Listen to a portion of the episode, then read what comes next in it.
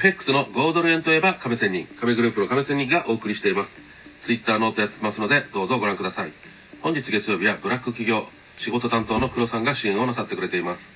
亀仙人ラジオ、2020年10月5日、月曜日、豪ドル円のデイトレ、今日の予想と戦略、最重要は行動力をお送りします。おはようございます。さあ、10月の5日ということで、えー10月スタート始まりました。えー皆さん、えー勝率、そしてリスク、リワード、えー自分の1週間の平均ポジション回数っていうのを、自分で言えますかっていう話を冒頭からしたいと思います。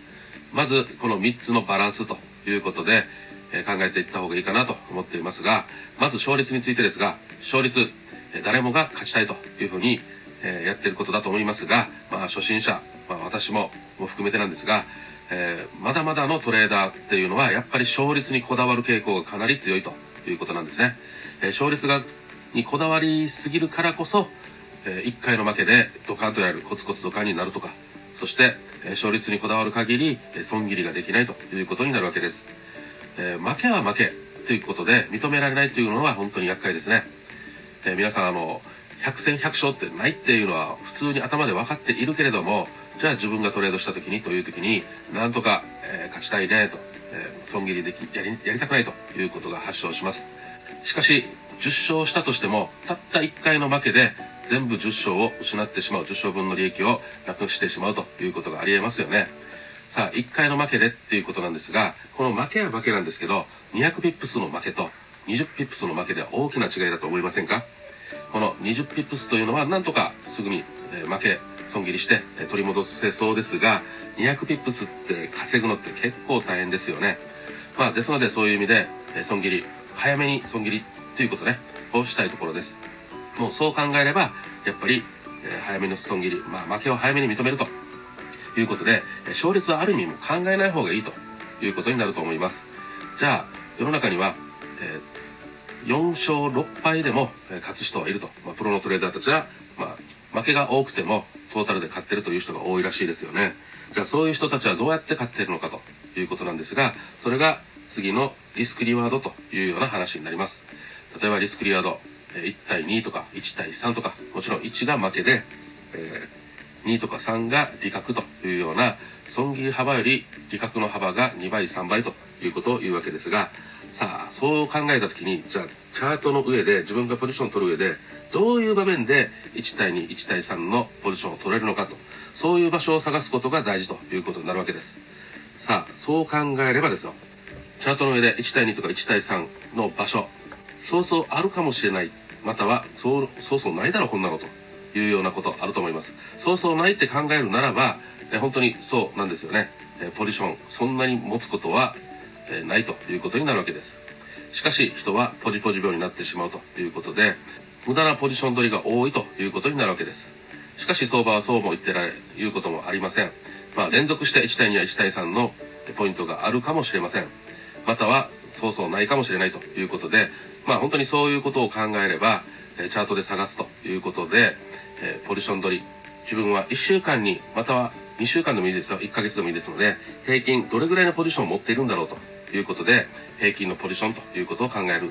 ことになると思います。そう考えれば自分は無駄なポジション持ちが多いのかまあそれも含めたらポジポジ病ですね。で利益を伸ばすポジションの持ち方をしているのかまた外れた時にはあっさり損切りできているのかということで勝率とかリスクリワードそしてポジションの平均回数というようなバランスをもっと深掘りしないといけないということでこの話は最後ら辺にもまた話をしていきたいので今日の配信も進めていきたいと思います。よろしくお願いします。面積事項 Your on Risk このサイトの利用方法スライドを読んでください。先週末のニューヨークダウ原油金価格の話をします。先週末のニューヨークダウはトランプ大統領のコロナ感染を、まあ、嫌気して売られました。えその後与野党が協議を進めている追加経済対策への期待が広がって、まあ、下げしぶりましたがマイナス27ドルほどになっています。原油価格トランプ大統領のコロナ感染を受けて売られました。1バレル37ドルほどになっています。金価格はユーロドルの下落局面では売られマイナスというふうになっています。このスライドの右はニューヨークダウの月足左は週足となります、えー月足で見ても高値に近づいてきていますがさて上値が重いかどうかです。原油価格の右が月足左は週足となります。月足でこれから垂れてくるのかどうかっていうところ金価格の右は週足左は日足となりますなんとか冷やしで雲に支えられていますが、ストンと落ちるか、または、え上昇していくかっていうところ。先週金曜日のゴードレーンの冷やしを復習したいと思います。オープンは75.781からクローズは75.464。値幅は0.317となり、高値は75.873、ローは74.930で、最大値幅的には0.943となって、冷やしは陰線となっています。これまでの流れと分析。前日の東京時間、午前中はじり安でしたが、13時にはトランプ大統領のコロナ感染で急下落、74.90まで落ちました。その後、欧州時間、ニューヨーク時間は、まあ、調整上昇ということでクローズしました。この動きは先週の大幅下落と、これまでの長い時間の、まあ、上昇による、まあ、調整ということになっていると思います。本日の指標、重要度1から5の5段階の3以上の指標ですが、今日の夜23時、重要度5のアメリカ ISM 非製造業景気指数があります。チャートの分析です。えそれぞれの時間軸で一目均衡表を使っていきたいと思います。まずは1時間足。雲の下に縦に下落後、雲の下限まで上昇してきたところっていう感じ。マクリアプラス圏、ストキャックスは80となっています。さて、上値抑えられていますが、雲の中に入るかどうかっていうところ。4時間足。雲の下から上昇し、雲の上限まで来て少し頭を出しましたが、再度雲の中に入り、また上限まで来たところっていう感じで、4時間足も結構今注目で雲の上に抜けるかどうかです。マクリアマイナス圏、ストキャックスは30となっています。8時間足。雲の下から上昇し、雲の下限まで来ましたが、押されて少し下がったところ、マクリアプラス圏、ストキャックスは70となっています。癒しのチャート、雲の下限の若干下から上昇しています。その上昇も雲の下限の縁に沿って上昇している感じ。マクリアマイナス圏、ストキャックスは40となっています。さあ、雲の中で支えられて上がるか、ストーンと、えー落ちていくかっていうところ。週足チャート、雲の上限から少し上昇しましたが、失速して、長めの陰線がついて、なんとか持ちこたえた陽線がついたっていう感じ。マクリアプラス圏、ストキャックスは60となっています。月足チャート、雲の下を下落後、長い下髭をつけ上昇。雲の近くでやーっと陰線がついて、とりあえず抑えられた感じです。マクリアプラス圏、ストキャックスは85へとなっています。ゴードレーンを移動平均線で見てみましょう。15分足から4時間足です。1時間足を見ると、今、上昇基調な感じ。4時間足では、短期線で少し上値を抑えられた感じはしますが、8時間足から月足の移動平均線を見てみると、8時間足や日足では、まあ、レンジかなという感じ。しかし、週足では少しずつ、まあ、下向きになってきている感じはしますが、今日のレジスタンス値76.00、まあ、この辺は大事なところですね。そして76.25、76.60です。今日のサポート値75.00、74.60、74.00です。今日覚えておくべきレンジは75.00から76.00。中幅に動いた場合は74.60から76.25。大幅に動いた場合は74.00から76.60です。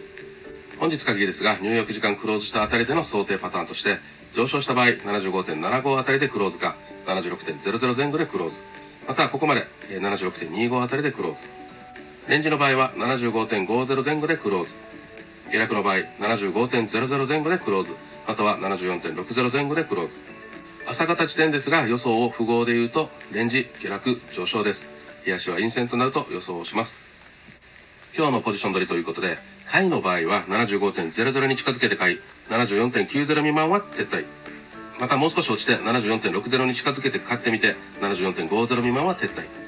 売りポジションの場合、75.70に近づけて売り、75.90を超えたら撤退。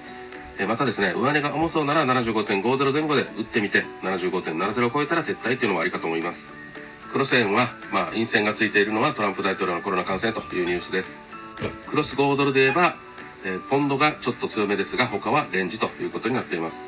今日の戦略と基盤。基本方針売りですが、75.60を超えてきたら一旦様子見。また8時間足で雲に押されるか、また雲の中に入るかを見極めたいところ。予想通りの場合は4時間足で雲の加減から下抜けするかどうかも見極めたい。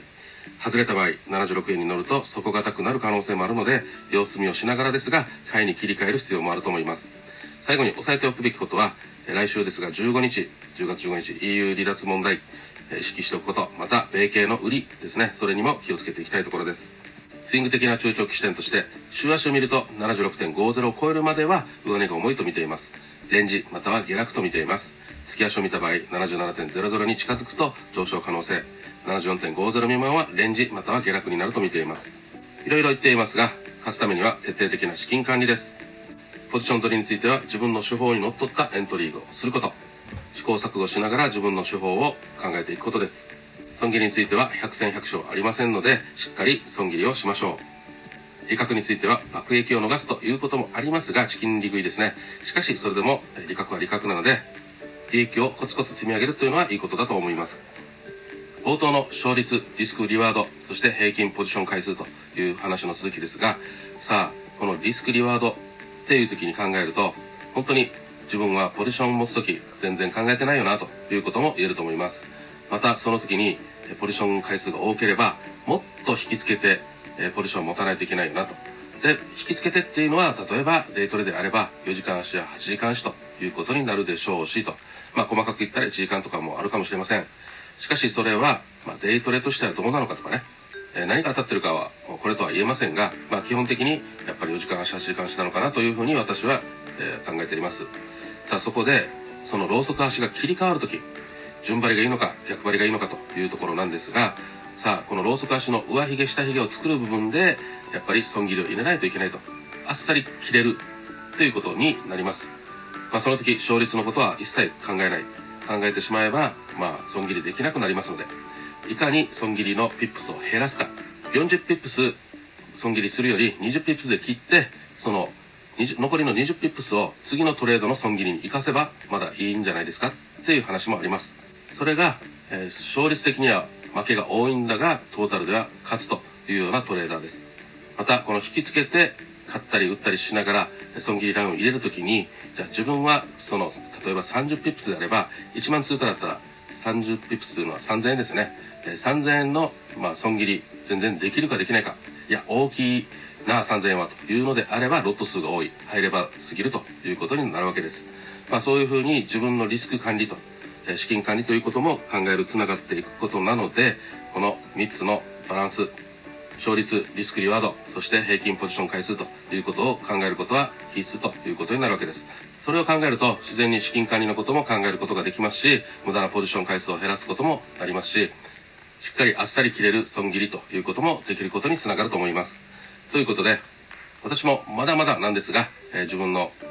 履歴ポジション履歴とか、え、負け回数とか、え、トータルのピップスどれだけ稼いでるのかとまた損切りは何ピップスぐらいが自分は多いのかということを含めてもっと深掘りしないといけないということになっています。ということでまだまだ10月、アメリカ大統領選挙そしてトランプ大統領コロナどうのこうのということがありますのでそういう情報に右往左往させられて精神的に参らないような安心したトレードをしたいものです。ということで、えー、体も健康に生き残っていきましょう。See you!